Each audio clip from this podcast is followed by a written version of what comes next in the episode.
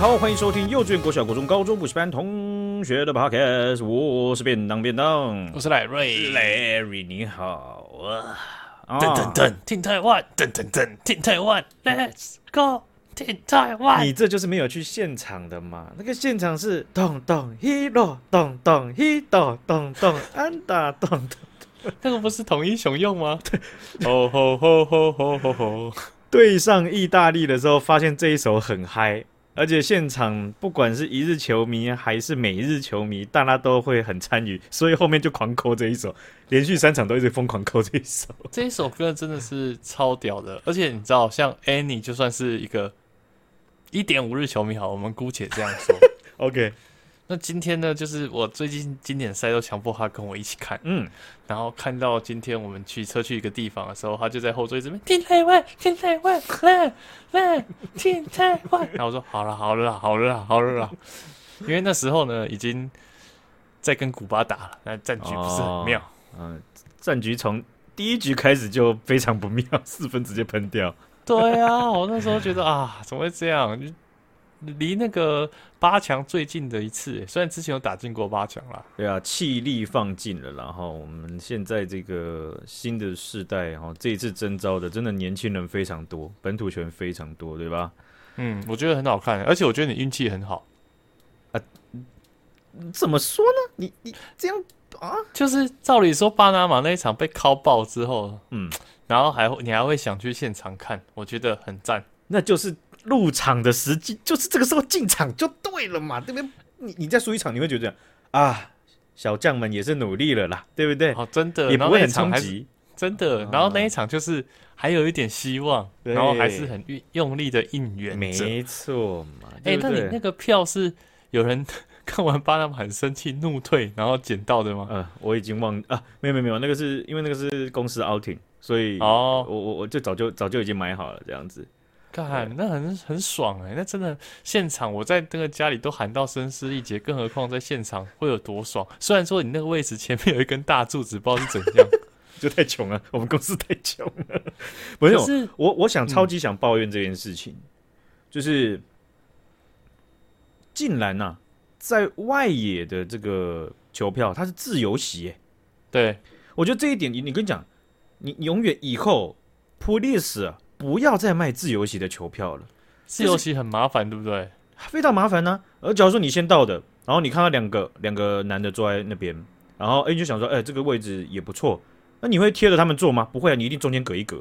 没错，没错，绝对是这样。然后呢，你在隔一隔的中间，你会再隔第二格放你的包包，对不对？哦，然后后面就会有人要来，因为一定是满场嘛。对啊，那请问我们公司的人是怎样？大家各坐一格嘛？那大家自己看球算了，对不对？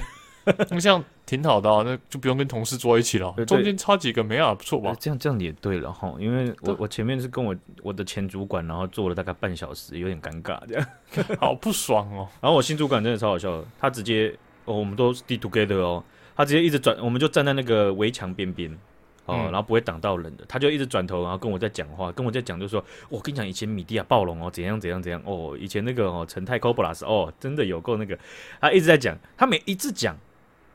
前面就是张玉成打那个追平两分炮，看他都没看到哎，然后我嘴巴就变成一个 O 型，哎呦哦，然后转头 球嘞球，然后哇，这个大家就哇，然后就他就很兴奋，结果给你给到我后面打一个三分炮，他也是在那边一直跟我讲东西，然后我又嘴巴又 O 一次这样，哎，那一场最精彩可以说就是那两只了吧？哦，那个真的。真的是嗨翻了那一场。那林子伟那一支他有转头吗？林志伟，林子伟是那一场吗？还是荷兰？林志伟，我就我就说我我林志伟的时候我就打电话，因为那时候我我还没有，就是我们我们这边的人还没有见到见到他，嗯，然后我就我我就打电话说，哎、欸、哎、欸、那个啊，你们现在在哪里？然后他就讲了一个地址，然后想了一下，干这不就新竹公司的地址？白痴哦、喔，你还没出发。干他他搞错地方了是不是？他以为你们是约公司吗？没有啦，就是很血汗呐、啊，就是还是要先工把事情做完，然后才能出发。天哪！哦，因为那天礼拜五啦。对嘛？不过你知道那天如果你在处理公司，你心情是不一样的，因为你是抱持一颗非常期待的心情，是再去处理公司，赶快做完，很爽诶、欸！而且你就可以跟其他的其他别的 team 的同事讲哦。我、哦、没有啊，我们今天奥廷去看球啊。嗯，对啊，哎、欸，然后没关系，我先忙一下。哎、欸，不好意思。对，对对，你你先不要跟我说。对，因为其实对啊，因为你可能回家看，但我是要去现场，还是有一一小段路。对啊，呃，这就是你看，就是每一场的差异啊，真的是还蛮大的哦。不过都很精彩了，我觉得。我觉得最精彩的是第一场，我跟你说，在那个打意大利的时候，我是在家边看看，然后砍喊到那个声嘶力竭。Uh huh. 然后第二场，我是因为那天很久以前要跟朋友约吃饭，对。然后我们就是到那个餐厅，然后我为了这件事呢，我还去带了一个手机支架，就是在那个餐厅的时候就先把手机支架架好。而且我平常是那种迟到怪，我那天是特别准时到，嗯、因为我们跟朋友约七点。对。那你说，对呀、啊，因为今天打荷兰也是七点开始嘛，那我们就去位置上坐好。而且为了这一个件事呢，除了带手机支架以外，我们还去借第一次借那个我啦，Annie 很常借，但我们就是借那个行动电源。就是他们那个路上很多地方都会有行动电源，因为忘记带了，所以就先去绕去租。哦，那个什么什么 charge 什么什么吗？对对对对，那个啊，哎、欸，你这样讲让我想到，其实我很我好几年前有一次，王柏融好像不知道是打什么 U U 什么 U 几的，我忘记了，哦、就他还没进职棒之前。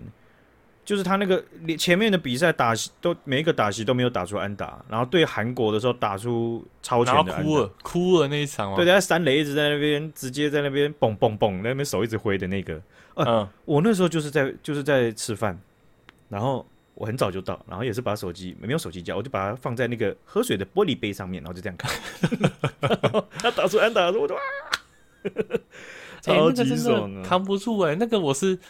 大家在那边吃饭，然后吃饭，然后他们在聊什么？说 Q 我 Larry，然后我都没爱看，然后然后还突然跳起来，因为那时候张玉成打了一支满贯炮，哦，我跳起来啊！哦，那一球，哎、欸，不好意思，各位学长姐哦，这个今年赛四年一次，我们聊久一点啊。哎、欸，张玉成他在打满贯炮那个打击足球，你有看吗？我不是说看那个 football，不是，我说足球就是 pitch 呃 by pitch 一球一球的，你有看吗？我跟你讲。我那一场打完之后，highlight 先再看一遍啊，然后每一个频道什么台南 Josh，嗯，什么小哥的棒球夹克，啊什么 Stanley，什么干，全部棒球的全部在复习，只要有出的全部复习啊。那你全看，你这样应该已经可以倒背如流了吧？应该可以吧？也没有，也没有倒背如流，就就爽完之后就忘记了。哇，你这样这样这一直重看，让我想到二零一五年的时候。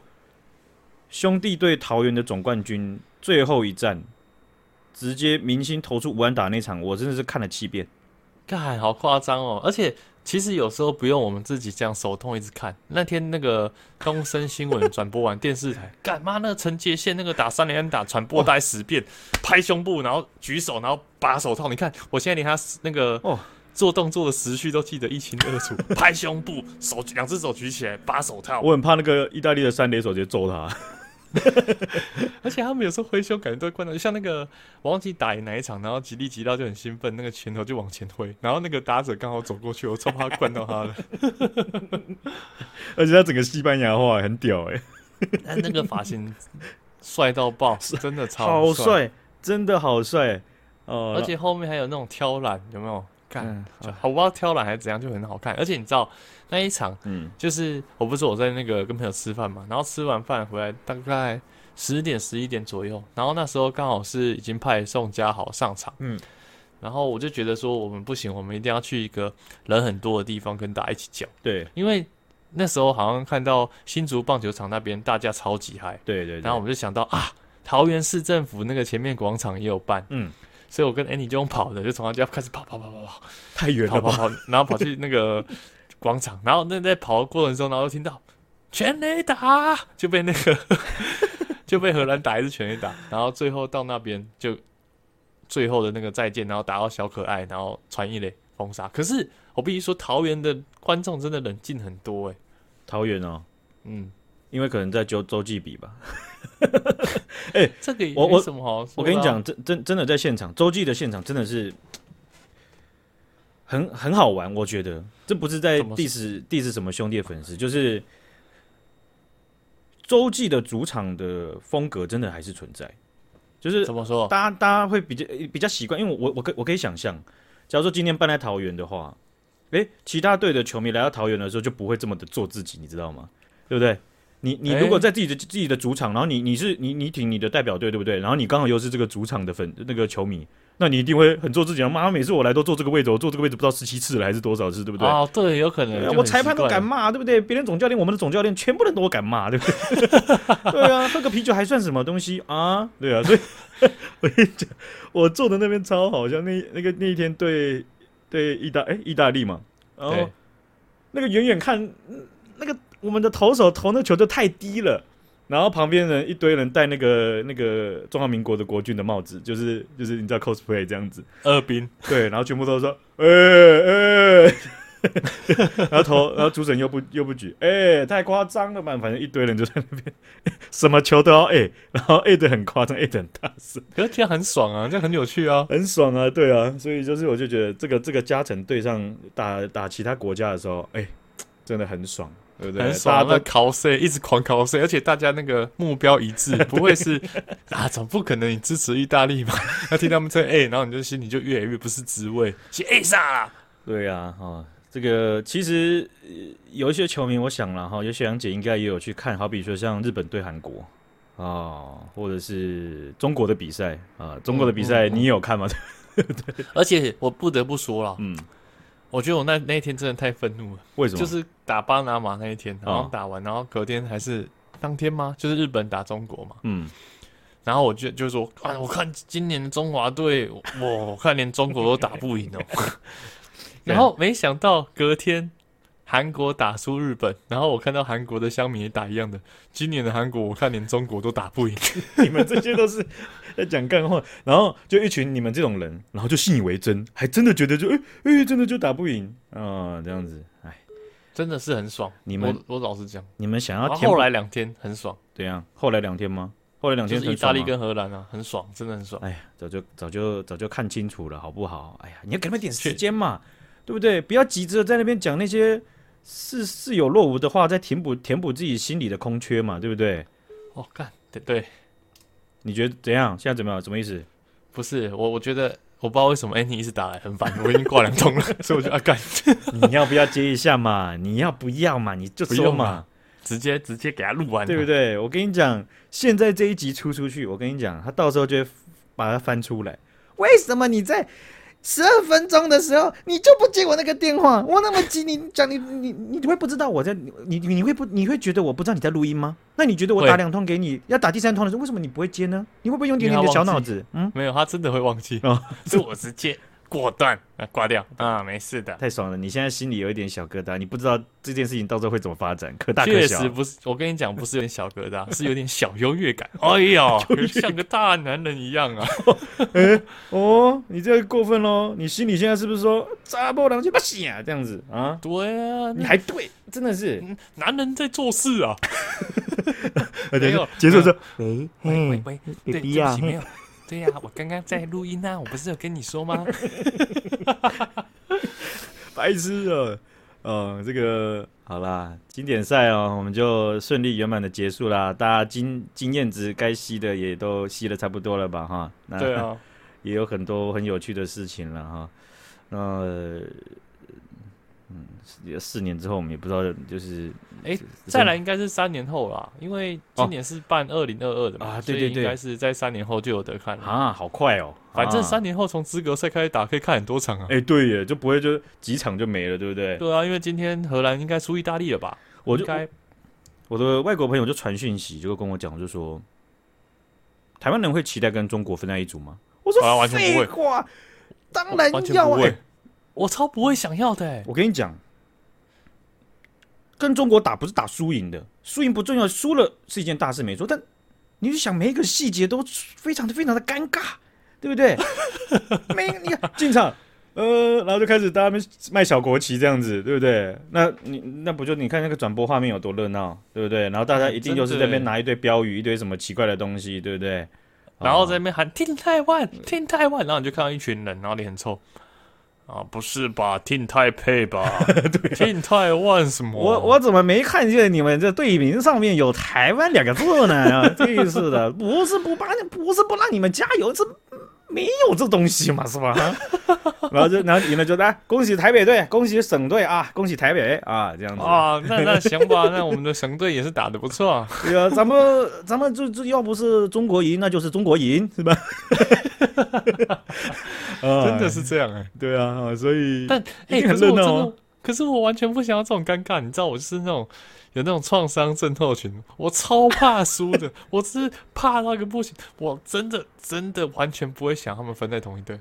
哎呀，我真的是祈祷，真的是赶在同一队。我就想说，啊，每次抽签为什么都分不到同一组？到底是不是有什么限制，还是有什么内定啊？到底为什么？嗯、这个几率不低吧？四组而已呀，真的，还是他觉得我们都不会进八强啊？那这样子分在别的地方，那就没事了哦。还是他们直接跟 WBC 说？呃，往后边呢？那怎么每一届比赛的时候呢？那肯定不能跟台北队分一起，是吧？如果分一起，你就会发现二十队少一队，少一队了，对，剩十九队打。对，我看你们全世界的棒球世界杯怎么进行啊？真的有可能是这样啊。这个反正就是呃，后台有调吧？我 没有了。不知道，是真的不知道。哎呀，这个真的是好不好？哎呀，哎、欸，不过我觉得这次学长姐就是录这 podcast 让我觉得有另外一个好处，就是、嗯、像你那一天不是去现场看嘛，嗯、然后我在家看，我就要一直很很开心，我就觉得很多人一起跟我看，我就先回回我的朋友的群组啊、赖、嗯、群组啊，然后回回 Messenger 群组啊，然后还要回 IG 私讯我们的学长姐找他们聊天，然后就一起讨论棒球，就觉得很跟很多人一起看，很热闹。对，很多学长姐在那边，呃。我真的是也是跟你一样的情况，然后因为我在现场，然后前主管也在，然后现任主管也在，那不好意思一直划手机，我就直接开勿扰模式，因为前前面真的是嗯嗯嗯嗯嗯嗯的，然后都是那个 Ben 东点 Larry 跳出来，然后然后一拳雷打了之后，然后他在现场就哦，然后大概过了三十秒，嗯嗯嗯，他一直开始传这样子，然后他开始兴奋了，然后他然后有那个哈伦别人，他就那王柏龙上去打，他就讲说三振了。然后我想，你时空旅人吗？白痴、啊！你在现场都还没三振，还是没？对啊，看棒球那边三振了。你是坐在主审旁边，是不是？你的距离比我近，是不是？你怎么马上看 看得到，还来得及传呢、啊？真的？哎呀，我觉得我没有看数据，但是我其实我觉得王柏融应该他的他打的这个说内容啦，应该蛮接近平均的水准。但是你知道，我们对他的。天花板，或是对他期待总是那么那么的大，对不对？是啊，是啊，你就会觉得说，你就是之前在台湾四成打者嘛，打这么好，然后现在就觉得啊，怎么每次都打这种平平，不然就滚滚的。那这样派猫男会不会更好呢？猫男是谁？那个啊，陈晨威啊。哦，陈陈晨威啊。嗯，为什么他叫猫男？因为他之前不是约那个谁，还是倪轩呢？对啊，看猫啊，所以大家叫猫男呢、啊。哦，呃，他们我看新闻报就说是倪轩的前男友爆料的。对啊，对啊。哎、可是 我刚这个你刚一讲陈静，我会觉得陈静好像比他好，因为他陈进打击是不是更稳啊？陈进就看起来有扬起来啊，就手手背跟打击都有扬起来，因为他第一年上一军的时候真的是，就是我我我我们我们这群都，我另外一群人都看他的时候就觉得开玩笑讲他是农夫脸了。就他都说打都没有自信，然后就衰衰的脸，然后就怎么会失误，然后怎么会，然后头都低低的，然后现在不不一样哦，现在整个就是自走炮，很厉害，雄赳赳气昂昂，然后打出去那个叫的时候，那个牙齿一颗一颗看得很清楚，不要看人家牙齿了，怎么很显眼呢？呃，所以其实啊，我们的潜力新秀还蛮多的。你看在呃职棒的各队，其实还是有一些没有被征召的，像是那个。呃，那么一样，嗯啊，然后像朱玉贤，啊，对，然后还 还有很多了，其实还有像陈子豪也都没有没有征召，各种原因。陈子豪是受就是有调整还没到，对对对，啊对啊，所以你看这些都是也算重炮手嘛，没错没错，很值得期待的。所以你其实台湾可能真的在换血期了哈。没有了，我们要期待投手啊，投手加油，我们需要更多更强力的强力大投手。不是 不是这，因为因为现在看过去好像。也也差不多这样，七七八八就这样，那是不是打八分，欸、我们就打十六分，下一次这样子，对不对？真的就是，哎、欸，可是这种感觉，其实我觉得比之前我小时候开始看棒球以来的那种国际赛来说好看很多。嗯、因为小时候在我的印象中，中华队都是以投手见长的啊，哦、反而不是这种以打者见长。然后最近是每局换打者打就会有期待感哎，然后这种打出去的感觉已经不像之前那畏手畏脚，哎，真的打出去了吗？对，哎哦，又打出去了，哦，那没事，正常，对不对？你不觉得真的很像在看总冠军赛吗？就是有哎，他张力很高，很紧张，而且不知道对手这这么强，到底打不打去？可是你会发现，哎，姜昆宇冰冰冰冰，陈金上来也打得出去，对不对？对啊，带打的更帅啊，视野帅到爆啊！哦，其实王柏融还在中华职棒的时候，那个时候我就觉得。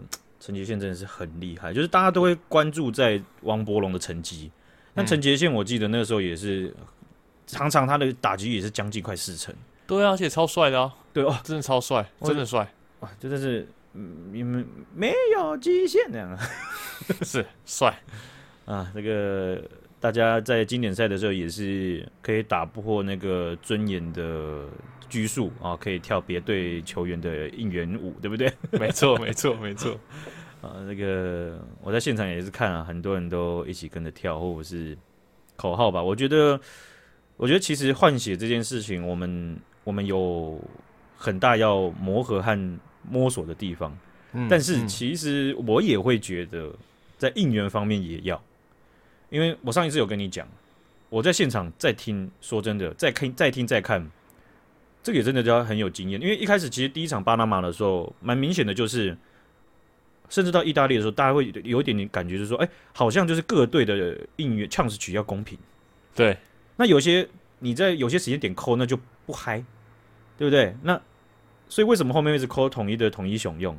大家都会唱啊，对，又简单暴力，啊、然后又可以尖叫，真的，这种重点就是要让大家可以吼出声音跟尖叫。对，那那今今天这一场其实因为一直没有公示，可是哎、嗯欸，他们好像长那个。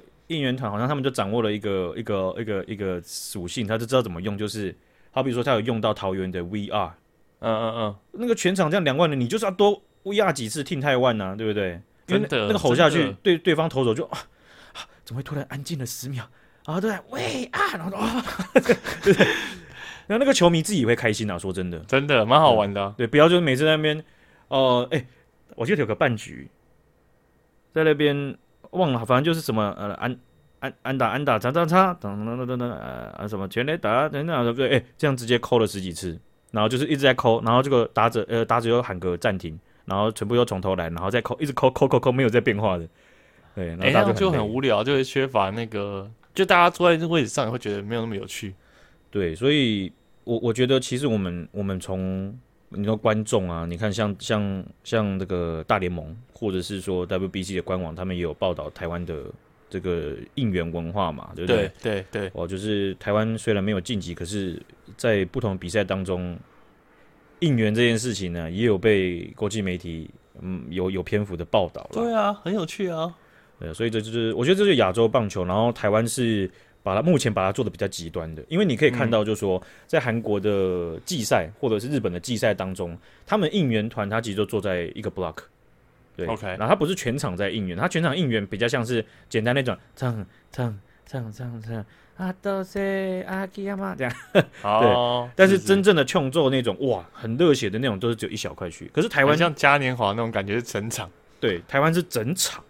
哦，目前还发展的过程当中呢，还是整场，所以那个力度啊，在打国际赛的时候其实很强，那是我们的优势。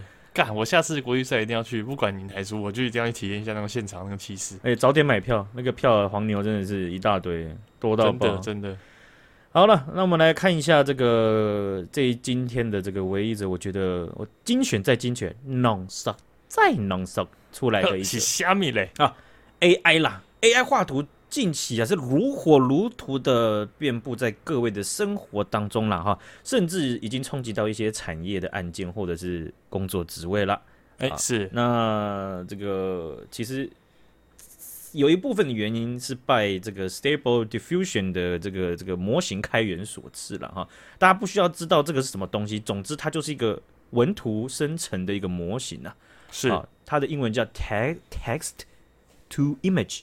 啊，你们很简单，转图，对啊，你你看最近不都一堆人在那边咏唱嘛？对不对？在那边对 自己打咏唱图，然后再做赖贴图。我看还有人做赖贴图，然后卖钱。对，呃，反正就是大家都开始在想尽办法把它呃商业化，可以赚钱。对，对接到任何可以变现的东西上面。没错，没错。像赖瑞就是有用那个 Chat GPT，、嗯、然后去修改我们自己卖场的文案，因为就自己写的蛮烂的啊，然后就把它贴上去，然后说换个活泼的语气试试看，然后就变哇，怎么可以比调打赖瑞？完蛋，要失业了。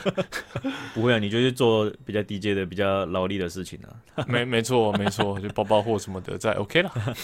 好，那在这个学术界当中，其实不管是业商呃商业用途的，或者是学界研究的，其实重建具有高语义保，就是保持它还高语义的这个这个很清晰的图像这件事情，其实还是有困难的。对、啊，什么什么什么叫高语义呢？就是你你你去叙述，但你叙述的很准啊，然后你你叙述的就是呃是你想要的东西，这件事情其实它还是有难度的。哦，这个不是最近才试出来觉得很有难度，其实一直都是很有挑战性的一个主题啊。没错。然而，来自日本大阪大学和日本国家资通讯研究院的研究团队，这个不是政府广告哈，这个我只是我把它介绍出来。哎，大阪大学跟日本国家资通讯研究院的研究团队，他们共同发表了一个研究报告。这个是什么研究报告呢？我英文还是先讲在前面。High resolution image reconstruction with latent diffusion models from human brain activity，翻译成中文大概就是透过潜在扩散模型，从人类大脑活动中重建高解析度影像的这个主题啦。哎，干，好险你没叫我放，我刚刚超认真听呢。我想要害怕，但是害怕，有一些专有名词，然后我就听不懂，然后就干完了，就玩不出来了。我等下要装死，他等下把球传给我怎么办？我要接吗？对啊，我刚超认真听的，白痴哦。啊，这个今天我我脑细胞已经死了，我已经无法录了，没问题了哈。所以它关键字就是从人类脑大脑活动重建高解析度影像。嗯。哦这件事情是跟刚刚讲的东西有点不一样了，啊，就等于是说，他这个研究方法他是怎么样啊？他让测试者啊去做了 fMRI 啊，就是功能性的核磁共振，哦，去去把他的这个这个脑袋活动的数据啊给扫描出来啊，然后呢，他透过这个深度学习文字转图像的这个刚刚讲到的 diffusion 的生成模型，他去把它还原出来，受测者所看到的东西，好酷哦！好，来学长不啰嗦啊，这个学长姐看不到的东西，我直接私底下撒秘书和你啦啊！来之后我们我们要怎么给学长姐看呢？I don't fucking care. That's your be. That's you. That's your. That's your task. That's your business. 哦，是的，是的，是的，老板，怎么送不出去？怎么送不出去？快快传出去！白痴啊！快点啊！这是在哪一家的通讯软体啦？白痴哦，好酷哦！哇哦！不要装了，白痴！哎呦呦呦呦呦！啊，有有有有有有！看一下看一下，有没有看到？打开来，看到了吗？看到先讲看到，我给你解释这个图片。看到了，上面这排有五张图片，对不对？对，下面呢是上面是他看到的，受试者看到，下面是重组回来的，干，几乎八九不离十了，而且有些颜色也对嘛，然后有些物体物体也对嘛，对不对？干，这超可怕！你看那个，你看那个泰迪熊，它下面变了一只霹雳酷的猫，米色版，对对。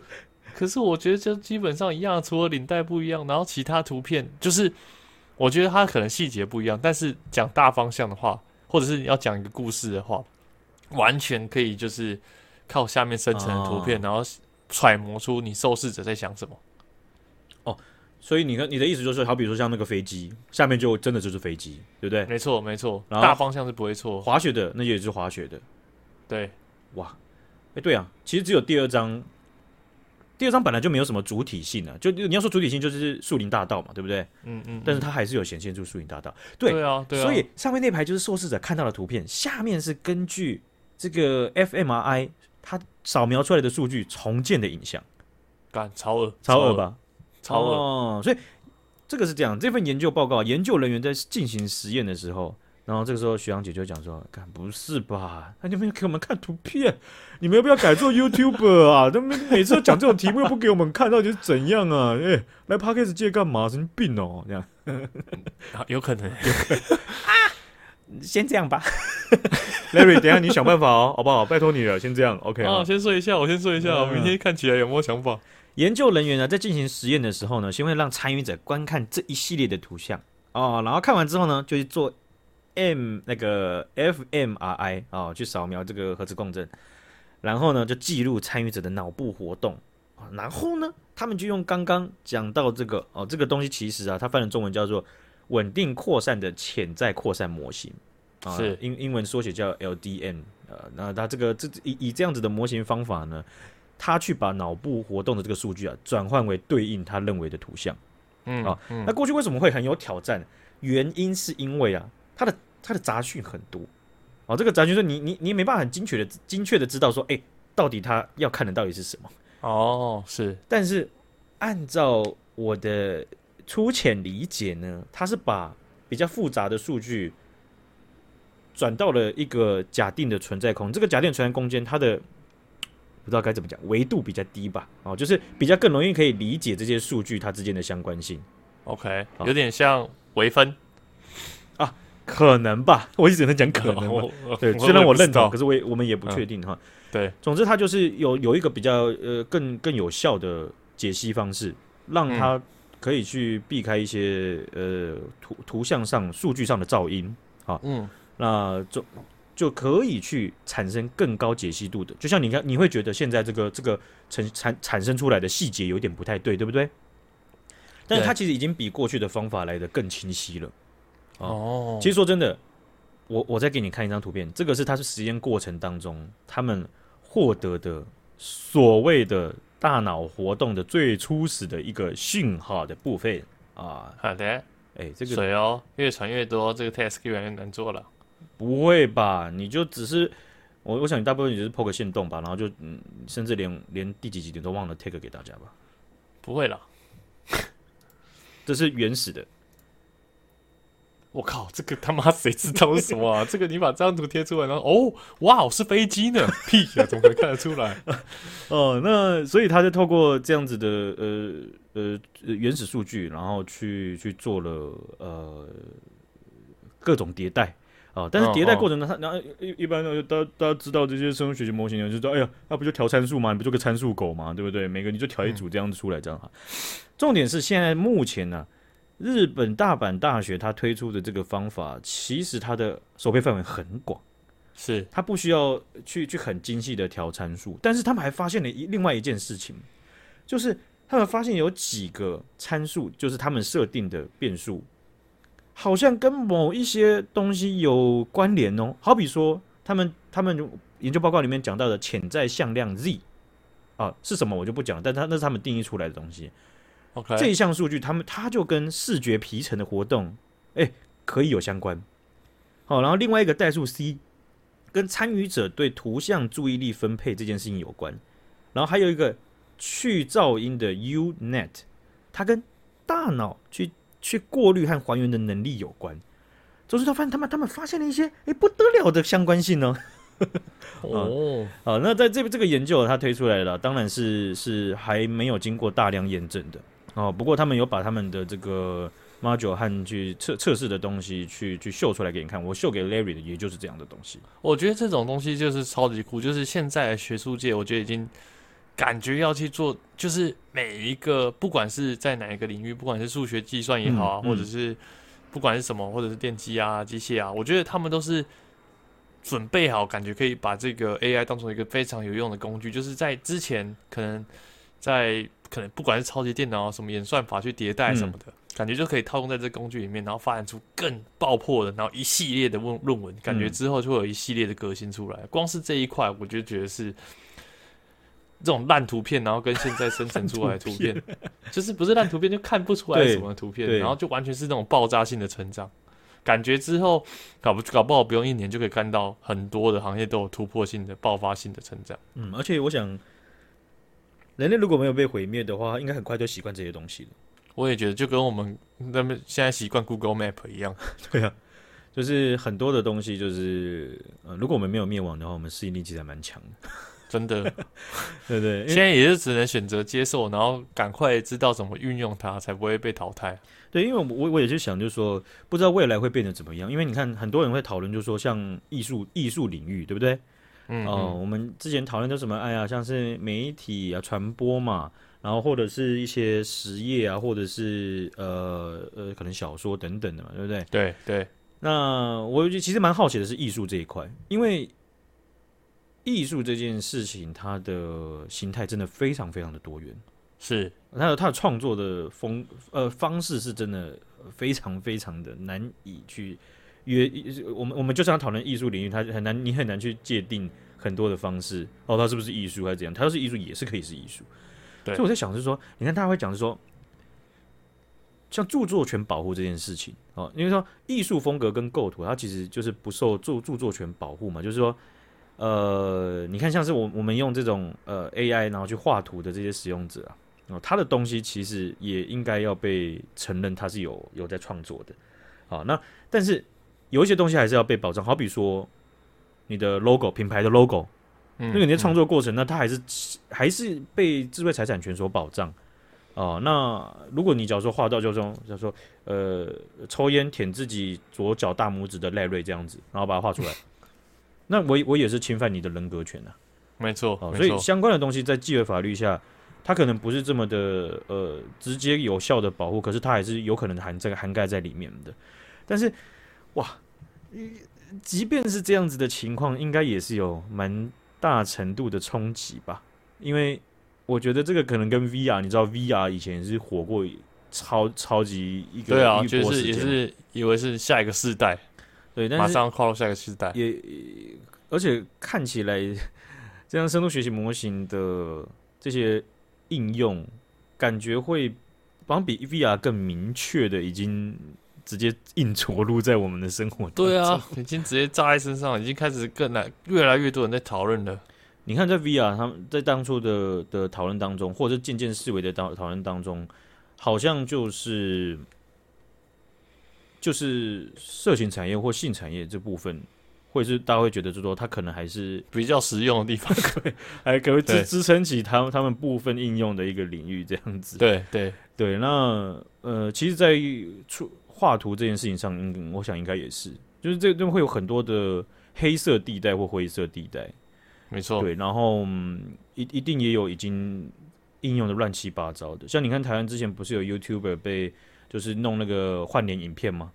对，对没错，换都换了一堆艺人或者是公众人物的的的脸上去，对啊，对啊，呃，我我也不知道这个事情会发生怎样，但是我我其实就蛮想要去去记好现在这个时刻。